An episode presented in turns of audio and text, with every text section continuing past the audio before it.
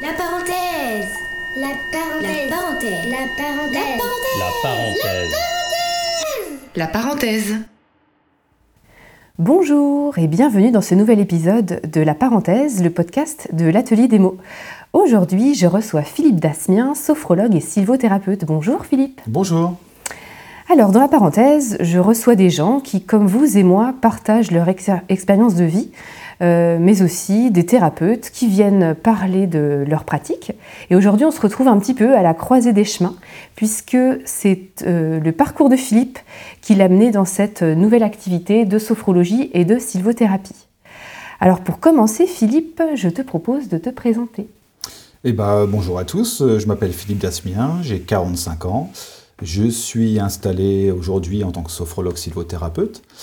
Et euh, je vais vous parler aussi un peu de mon parcours de vie, comment j'en suis arrivé là, et, je vais évoquer avec vous tout mon, tout mon passé. Je vais vous parler de tout ça. Super. Euh, Est-ce que tu veux nous parler un peu de ta première vie, peut-être euh, personnelle ou professionnelle, ce qui peut avoir du sens aussi, et puis euh, éclairer un peu les, les auditeurs sur, euh, bah, sur le pourquoi euh, aujourd'hui tu as changé de vie et, et voilà, tu es devenu ce thérapeute et cet accompagnant en fait. Bien sûr. Et ben, à l'âge de 18 ans, je suis rentré dans l'automobile, hein, avec un poste de magasinier vendeur à l'époque. Et puis au fur et à mesure, à force de travail, euh, j'ai monté les échelons. Après, je suis passé chef des ventes en pièces de rechange automobile.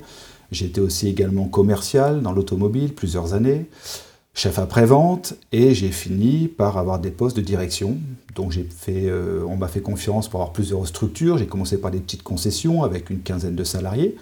Et au fur et à mesure, j'ai pris des, des sociétés de plus en plus grosses, mais toujours des sociétés problématiques socialement et euh, au niveau rentabilité. Mhm. Donc on m'avait toujours donné des missions compliquées, Mhm. mais, euh, mais j'ai- mais j'aimais ça. Ouais. J'adorais ce que je faisais, j'étais passionné par mon travail. Euh, donc ça, j'ai fait ça pendant 25 ans. Et euh, il y a 5-6 ans de cela, j'ai fait un premier burn-out. Alors c'était plutôt euh, une fatigue physique, un épuisement physique. hein. Donc je me suis reconstruit en un mois et demi, deux mois d'arrêt. Ça s'est plutôt bien passé. Je suis bien, je suis bien revenu. Et euh, comme j'étais toujours passionné par ce que je faisais, je m'écoutais pas.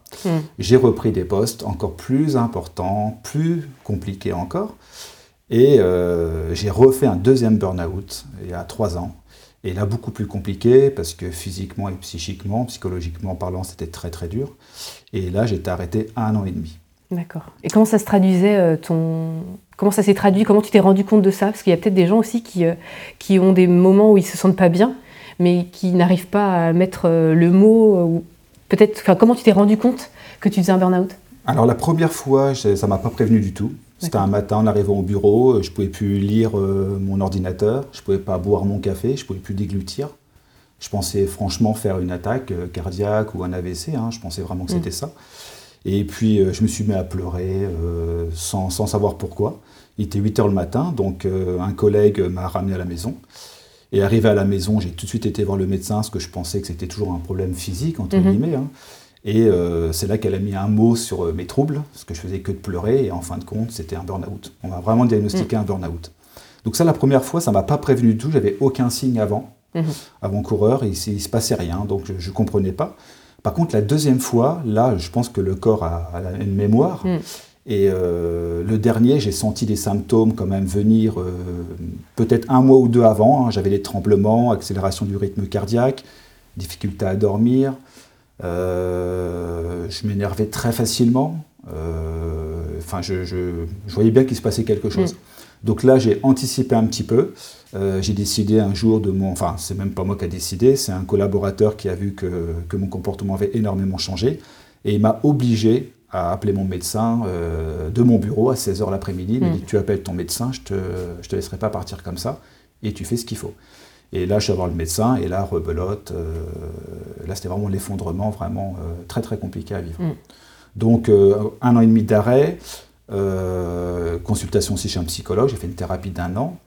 Et la chance que j'ai eue, entre guillemets, c'est que mon corps déjà m'a alerté de ça, parce qu'il faut savoir que des fois, ça ne prévient pas.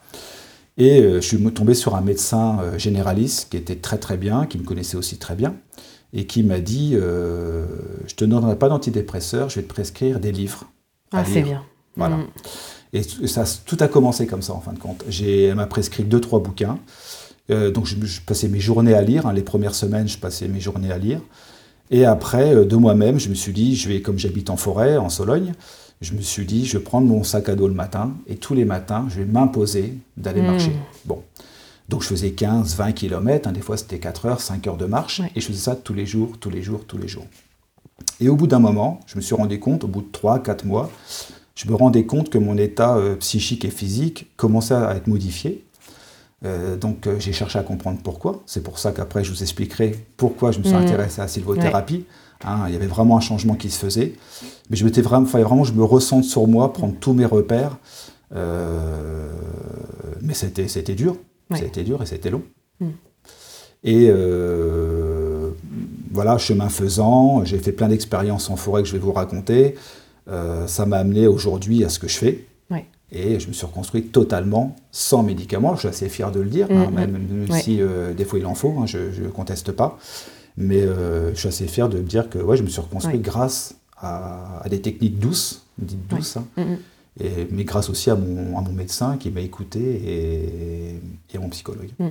Ils ont su trouver la bonne euh, approche en te concernant au moins. Quoi. C'est ça, disons que mon médecin me connaissait depuis 20 ans, savait comment je fonctionnais. Mm. Euh, moi, je savais aussi que dans tout mon cursus professionnel, je, je jouais un rôle, je pense. J'étais pas à ma Mm. place.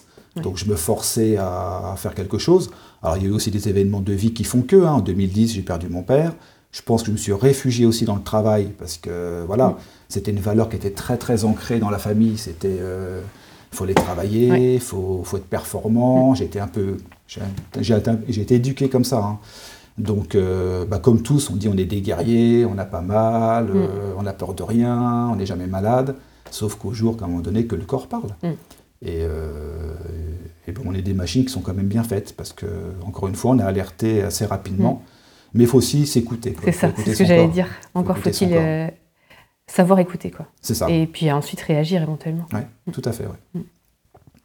Ok. Donc voilà, après, est-ce que vous souhaitez que j'évoque un petit peu me- ce que j'ai découvert en forêt, comment ça s'est Ouais. passé, comment je occupé mes journées à Ben oui, oui. Hein? Ouais. Donc c'est un peu, il n'y a rien d'extraordinaire. hein.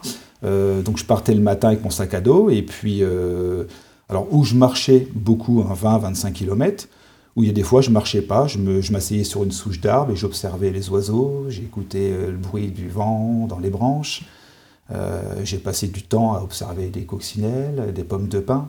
Enfin, tout ça c'est basique, Mm. mais ça m'a permis de me recentrer complètement et, et reprendre conscience de tous mes sens. Mm.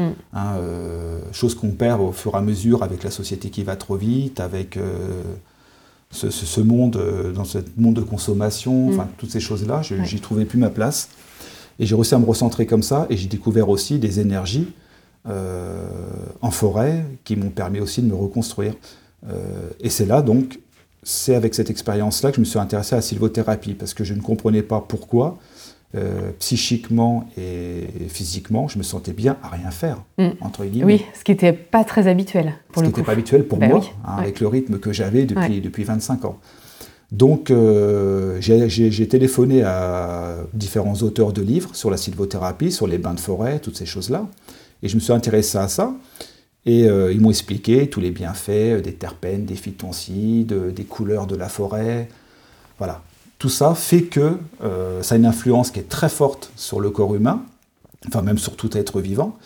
Et donc j'ai décidé, je me suis dit, si moi ça m'a reconstruit hum, sans médicaments, sans Mm. produits, sans quoi que ce soit, pourquoi pas mettre à profit mon expérience personnelle et de transmettre euh, ces outils à des gens en souffrance hein, dans le monde du travail. Donc au départ, j'étais plus parti là-dessus.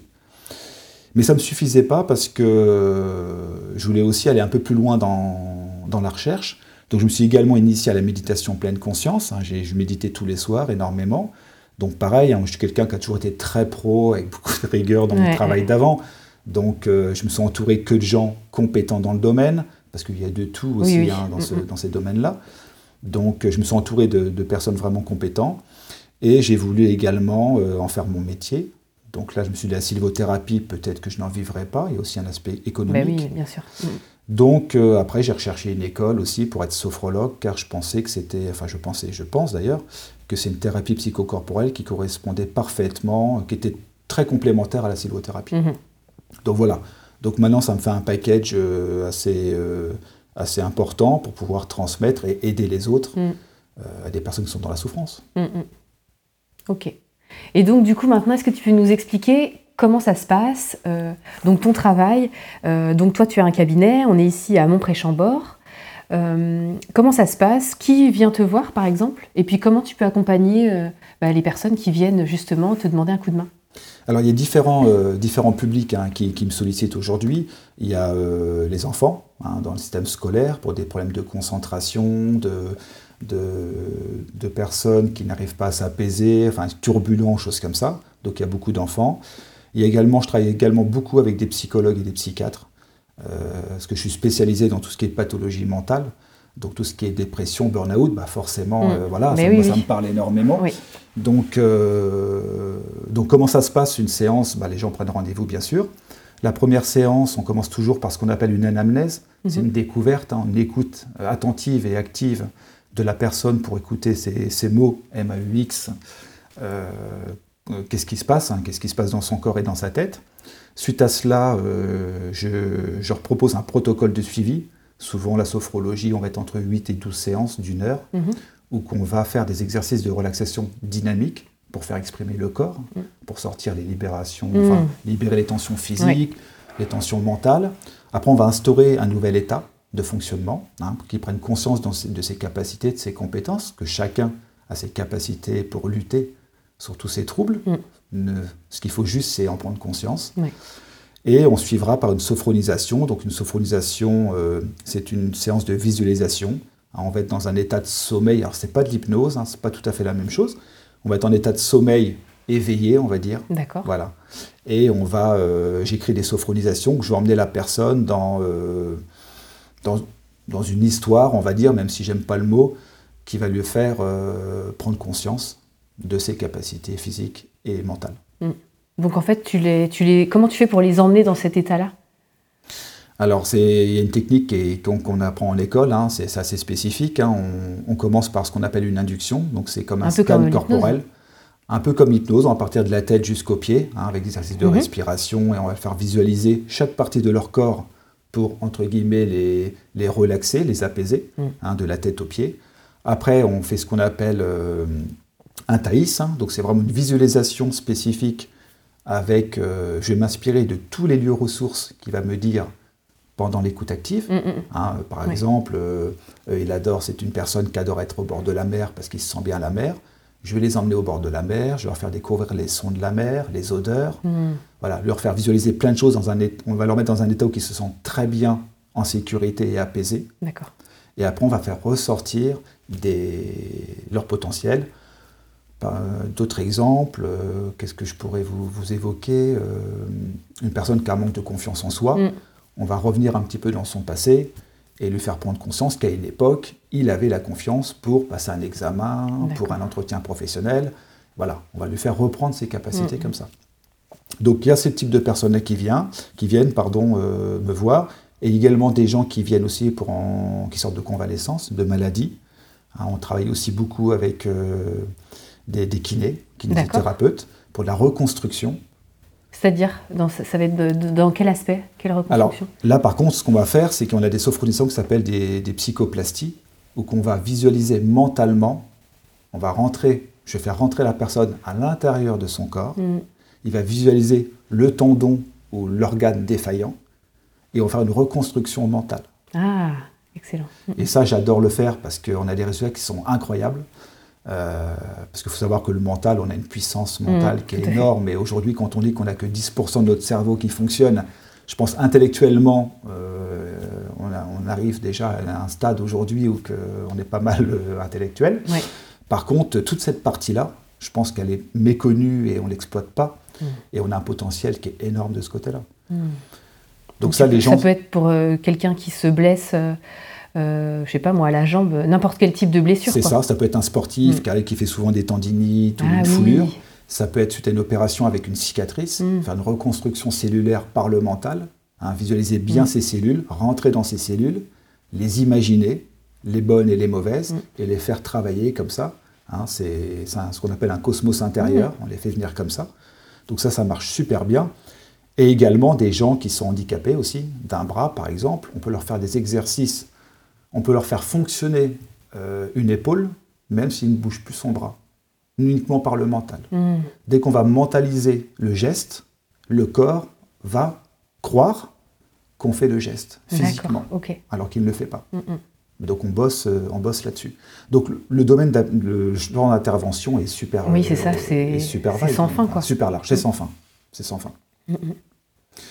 Et suite à ça, après, moi je fais un scoring. hein, souvent, euh, les premières, euh, si une, personne, par exemple, a un trouble du sommeil et il me donne 3 sur 4 en termes de désagréments au quotidien, euh, au fur et à mesure des séances, on va faire un scoring régulier pour voir euh, sa courbe d'évolution, effectivement, D'accord, si ça s'améliore ou pas. Ouais. Mais ça marche très très bien. hein. Ça marche très très bien. super. Ok, donc là, c'est tout ce que tu fais en, en cabinet, et puis tu, tu fais aussi des interventions euh, dans des établissements, par exemple?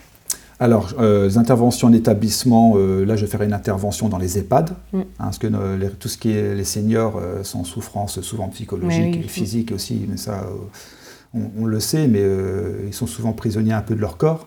Donc euh, je travaille aussi avec eux là-dessus, je travaille aussi avec quelqu'un qui a la maladie de Parkinson, il faut le savoir, euh, pour les apaiser, surtout les apaiser hein, euh, psychologiquement. Euh, je vais travailler aussi, euh, on intervient aussi en hôpital, hein, euh, concernant la sophrologie pour le- les centres antidouleurs. Hein, comment Oui, gérer oui. la douleur Ah et oui. comment apaiser les gens dans la douleur. Et en structure, euh, là je pense que pour l'instant j'ai fait le tour, euh, et puis en école maternelle un petit peu Mm. aussi pour apaiser les enfants en classe. Ouais, c'est bien. Mm.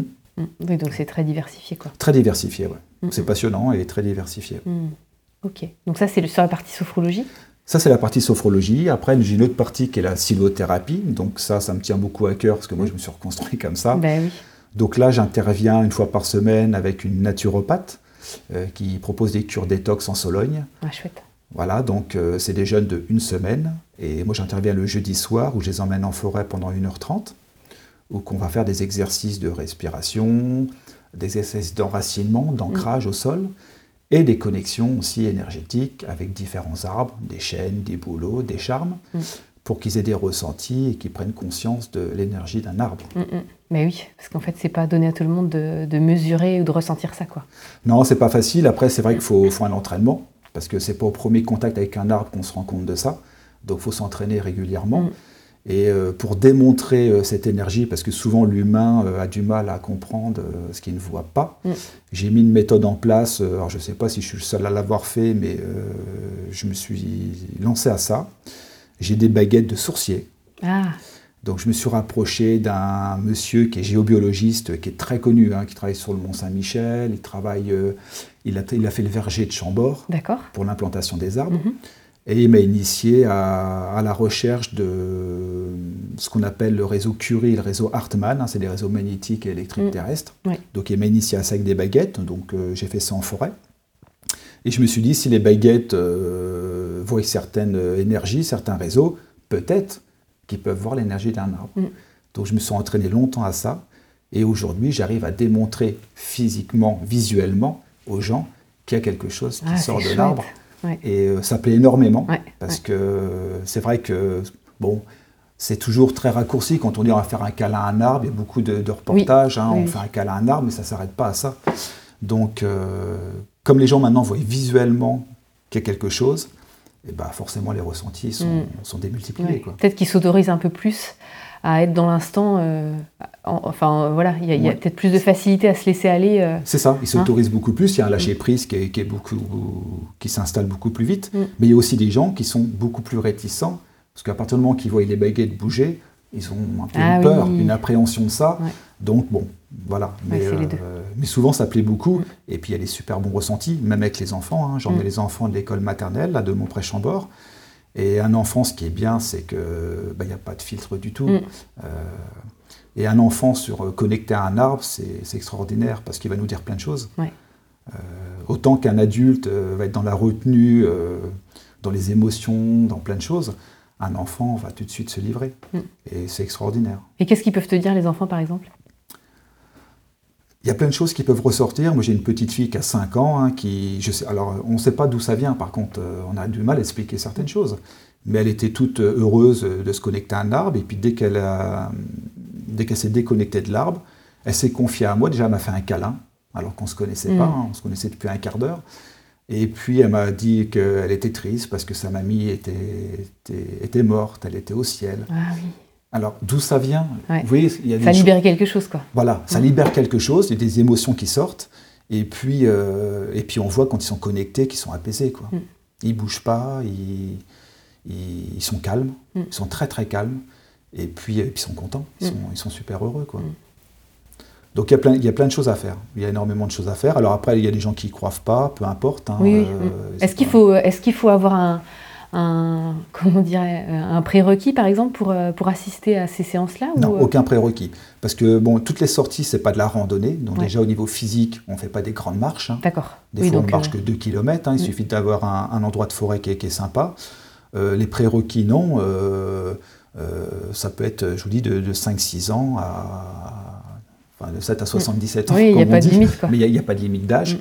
Et puis, euh, alors par contre, il y a comme une chose que moi je m'interdis de faire en sophrologie et en sylvothérapie, c'est d'avoir des gens avec des pathologies mentales trop lourdes. Mm. Genre euh, schizophrénie, paranoïa, puisque euh, c'est pas des gens qui sont structurés euh, Oui. psychiquement. Donc par contre, il- c'est- ce genre de, de personnes ne peuvent pas accéder à ce genre de thérapie. quoi. Ok. M- Même en individuel. C'est c'est pas.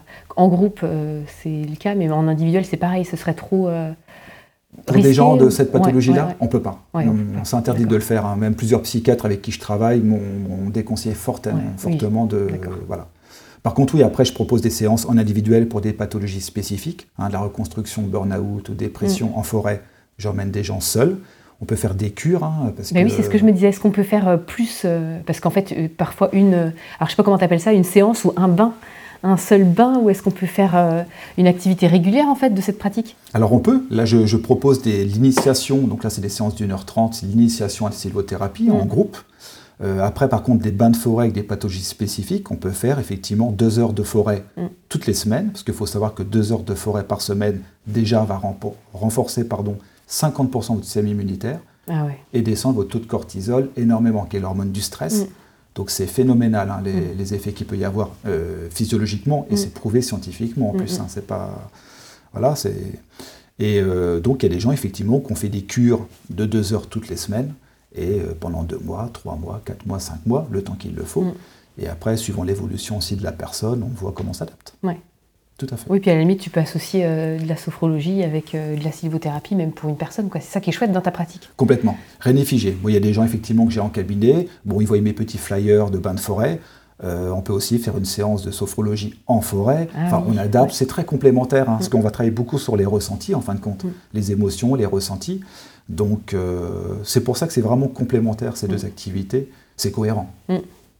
Et alors, euh, est-ce que tu travailles avec les entreprises aussi? Parce que j'imagine que, que, par exemple, euh, euh, quelqu'un pourrait avoir envie de, tenter l'expérience avec ses salariés, par exemple. Pour, ben, on voit plein de choses, en fait. Il y a plein de plein d'activités de, qui sont mises en place dans les entreprises pour essayer de libérer le stress, même les douleurs physiques, à la limite, d'une posture, par exemple, trop sédentaire. Toi, tu interviens auprès des entreprises ou est-ce que ça peut être un souhait? Alors aujourd'hui, c'est effectivement c'est un souhait de développement. Je démarche plusieurs sociétés euh, actuellement sur Blois, des grosses structures la plupart, Oui. où je leur propose mes services pour euh, déjà euh, pour essayer de minimiser les risques ce qu'on appelle psychosociaux, hein, Mm. hein, tous les risques de burn parce que je suis toujours là-dessus. hein. Ben oui, burn, Mm. dépression, toutes ces choses-là, d'être attentif à, à leurs salariés. Euh, Aujourd'hui, j'ai fait des courriers, j'ai eu des contacts mails, j'ai deux, trois euh, entreprises qui commencent à être un petit peu intéressées par le, par le concept, mais c'est pas encore euh, développé complètement. Mm. Donc ça, un- pour moi, c'est un vrai problème parce qu'il y a très peu d'entreprises aujourd'hui, à mon goût encore, qui sont pas assez à l'écoute de leurs salariés, qui ne Mm. proposent pas assez de, de méthodes comme ça Mm. pour leur bien-être. Ouais. Hein. Alors, si les seules demandes que je vais avoir, euh, c'est surtout pour le développement de la performance, Oui. hein, comment euh, mes cadres peuvent être plus performants, qu'ils fassent plus de chiffre d'affaires. Je vous cache pas qu'aujourd'hui, moi, je suis un peu sur la réserve là-dessus, Mm. avec mon histoire personnelle. sûr, oui, oui. Donc aujourd'hui, faire de la sophrologie en entreprise pour de la développement de performance, euh, rentabilité, Mm. euh, moi, c'est pas trop mon domaine d'application aujourd'hui. Par contre, pour euh, préserver euh, leur état Mm. physique et psychique, là oui, je, Mm. serais content d'intervenir pour leur, pour leur rendre service, Mm. pour les aider, tout à fait. Puis à la limite, euh, en préservant l'humain, c'est peut-être là aussi que le- les performances vont s'améliorer. En fait. Bien sûr, parce que c'est lié en fin de compte. Hein. Euh, Dès que le salarié va se sentir bien dans son entreprise, forcément les performances vont, vont adé- Ouais. l'adéquation avec, hein, forcément. hein. Mm. Donc, euh, ouais, faire de la séance de relaxation, les postures aussi au travail, Oui. effectivement, on peut travailler sur les postures. Donc, il y a plein de choses à faire. Alors, pareil, on peut faire ça dans des ateliers pendant la pause du midi. Il y a, y y plein de choses. euh, on peut faire à la carte. Mm. il n'y a pas de souci. Et est-ce que tu fais de la formation? La formation, non. Euh, par contre, je vais peut-être être amené à en faire Mhm. dans un, avenir proche. Mais pour l'instant, je ne peux pas Mhm. trop en parler. Mhm, Ok. Donc plus, euh, pour l'instant, tu, tu serais... euh, Enfin, en tout cas, tu es ouvert à l'organisation d'ateliers en entreprise ou pas en, ou au contact de salariés. Voilà, Tout ça, à ça, fait. tu peux le faire. Tout à fait. Et tu te déplaces sur quel, quel périmètre? Quel périmètre? Bon, Aujourd'hui, étant de mon pré-Chambord, euh, je suis au sud de Blois. Donc aujourd'hui, le périmètre euh, va être euh, Blois et limitrophe. Donc c'est à peu près 20-25 km autour de, autour de mon cabinet, Mm. à peu près. Super. Et tout à l'heure, tu as, bon, as dit deux choses qui, qui m'ont interpellée. Donc la première, tu as parlé de tes, formations. Donc j'aimerais bien, si tu veux bien, parler de, de la formation que tu as pu faire et aussi la spécialisation dans les maladies mentales. Peut-être nous en dire plus euh, là-dessus. Je ne sais pas si tu, peux, euh, si tu peux le faire. Oui, bien sûr. Alors, concernant le choix de l'école, parce que sophrologue aujourd'hui, c'est un métier qui est non réglementé, Mm. encore aujourd'hui, même si on se bat avec la chambre syndicale pour qu'il devienne réglementé à Mm. terme. Euh, il y a beaucoup d'écoles qui existent par Internet, en, enfin en présentiel ou en distanciel. hein. Moi, j'ai fait le choix, alors je voulais une école avec deux critères. Une qui est enregistrée euh, chez le CPF, comme Mhm. professionnel de formation, parce que déjà j'avais des sous dessus, Bah et oui, oui. puis ça, ça dénotait une certaine euh, fiabilité de Mhm. l'école. Et je voulais également qu'elle soit certifiée RNCP. Alors c'est quoi RNCP RNCP, c'est le registre national des certifications professionnelles. Donc c'est des écoles qui sont reconnues, vraiment, euh, enfin qui sont diplômantes et Mhm. qualifiantes. D'accord. hein, parce qu'il y a beaucoup d'écoles de sophro, on en sort avec des certificats qui n'ont aucune valeur. Mhm. Euh, donc moi je voulais absolument aller au bout du, au bout, du bout, hein, toujours la rigueur d'avant Mhm, et ouais. puis le professionnalisme. Donc je voulais absolument une école RNCP. Donc j'en ai trouvé une sur Paris, hein, qui est l'école française supérieure de sophrologie. Donc j'ai suivi un cursus de 8 mois. Euh, après ces 8 mois de pratique et de théorie, euh, j'ai passé un premier examen, les deux premiers blocs qui étaient à l'oral, que j'ai obtenu, et ma certification RNCP que j'ai obtenue aussi également Mm. euh, dernièrement. Donc ça, je voulais, j'y tenais absolument parce que euh, aujourd'hui, beaucoup de sophrologues euh, ou des métiers du bien-être s'installent aujourd'hui un peu partout, et euh, beaucoup de gens ne sont pas formés, n'ont pas les bases. Et je trouve ça un petit peu dommage que, qu'aujourd'hui on puisse pratiquer ce genre de, de, mé- de- de médecine, hein, on va dire, sans, sans les supports pédagogiques et sans la formation euh, qui correspond. quoi. Ouais. Tu as parlé des maladies mentales tout à l'heure. Est-ce qu'il y en a d'autres en plus? Tu, as parlé de burn-out et tu as dit. C'était maladie mentale hein, tu as dit. Voilà, tout ce qui est maladie mentale, burn-out, dépression, euh, euh, toutes ces choses-là, je, je me spécialise dans ce domaine-là. Après, il faut savoir qu'il y a aussi d'autres spécialisations qui existent et que l'école propose aussi. hein. Ça va être sur euh, les enfants, la périnatalité. Mm. Hein, ça, ça m'intéresse aussi euh, également, suivre des, des femmes euh, pendant une grossesse. Et très- puis ça se développe beaucoup dans les hôpitaux Ouais, également. hein. c'est bien. Mm. Ça marche plutôt très très bien. Puis c'est un sujet qui n'est pas forcément beaucoup abordé. euh, on commence à en parler, mais il y, a- il y a beaucoup de questions autour de, ce, de ces périodes de la vie, en fait, qui chamboulent pas mal de choses. Donc, euh, Oui, c'est ça. C'est super important de préparer la femme aussi à avoir un enfant, et puis à- au changement de son corps. Il y a, Mm. y a une acceptation, enfin, il y a plein de choses à Ouais, faire. ouais, hein. ouais. C'est compliqué. Et euh, je sais qu'il y a beaucoup d'hôpitaux maintenant et de cliniques qui proposent la sophrologie pour la périnatalité. Mm, mm. hein. Ça se fait de plus en plus. hein. ok. Mais pathologie mentale, après, c'est vrai que moi, j'ai pris ça parce que, encore une fois, hein, c'est mon histoire de vie qui a fait que. oui, oui, bien sûr. Et, euh, et comme j'ai vécu euh, les troubles euh, dépressifs hein, et de burn-out, voilà, je sais, je sais ce que ça fait, je les ai vécus, et Mm. même si tout le monde ne vit pas les mêmes choses, pareil. Ouais. Et puis, je, ouais, je, suis- je suis attiré par ça. Mais oui, c'est évident. Puis c'est aussi en ayant, alors je vais dire guérir, mais je ne sais pas si c'est le bon mot, mais euh, qu'on peut aussi euh, comprendre et du coup mieux accompagner. Souvent on dit qu'on est plus capable d'accompagner quand on a vécu nous-mêmes euh, et surpassé ou dépassé un traumatisme que sans l'avoir connu. Donc, C'est ça, c'est plus facile à comprendre, Mm. même si on ne comprend pas ce que la personne vit. oui, mm. parce qu'on n'est pas à sa place, on Mm. n'est pas dans son corps et dans sa tête. Mais c'est plus facile, effectivement, de. De, de prendre en compte euh, ce qu'il ce qu'il va nous dire, Mm. ce qu'il va nous dire et comment son corps va parler. Ouais. Et du moins aussi prévenir certaines choses. Moi, j'ai certains patients aujourd'hui où qu'ils ne se diagnostiquent pas, entre guillemets, burn-out ou dépressif, mais je le vois bien que physiquement et psychologiquement, on n'y est pas loin. Mm. Donc c'est aussi anticiper, faire du Mm. préventif là-dessus pour éviter tous ces risques. hein. Oui, parce que finalement, euh, la- ton approche, elle peut aussi être bénéfique quand, euh, quand on va bien. Tu n'es pas toujours le pompier, en fait. Tu peux aussi être l'accompagnant euh, pour continuer à, à développer, euh, euh, se développer personnellement. Quoi. Tout à fait, Mm. tout à fait. C'est pour ça que beaucoup de médecins généralistes aujourd'hui m'appellent, puisqu'ils décèlent entre guillemets des troubles pré, euh, on va dire pré-dépressifs Ouais, ou choses ouais. comme ça. Et donc, il les conseille de, de venir voir un sophrologue pour justement Ah, effectivement chouette. évacuer tout ça Mm, mm. avant. euh, De toute façon, c'est pour ça qu'aujourd'hui, on devrait faire de la sophrologie en entreprise, on en parlait Mais tout oui. à l'heure. C'est du préventif, il Mm. faut faire du préventif. Le curatif, c'est toujours trop tard, Mm. donc c'est toujours beaucoup plus long. Mm. La personne est en souffrance, alors que le préventif, euh, voilà, c'est plus facile à assimiler, à accepter.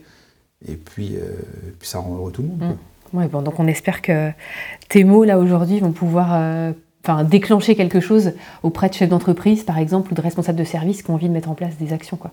Ouais, je souhaite parce que j'y crois vraiment. Euh, Les bienfaits sont vraiment là. C'est Mm. vraiment. euh, le corps médical aujourd'hui approuve hein, la sophrologie aujourd'hui. Certaines mutuelles aujourd'hui remboursent oui, la sophrologie. oui. Mm. Donc ça veut dire que vraiment c'est une médecine qui est douce, qui est reconnue aujourd'hui. Donc euh, il faut absolument déployer ce, ce type d'intervention dans les entreprises, Mm, mm. clairement.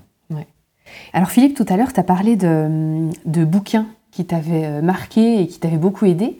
Est-ce que tu pourrais euh, nous en partager quelques-uns en fait? Alors il y en a trois qui m'ont vraiment marqué, pardon. Surtout un qui est qui est extraordinaire comme livre. Il m'a vraiment métamorphosé. euh, Enfin incroyable. Je vous le conseille vivement de, de le lire. hein. C'est quatre contes pour retrouver l'enfant intérieur hein, aux éditions Erol.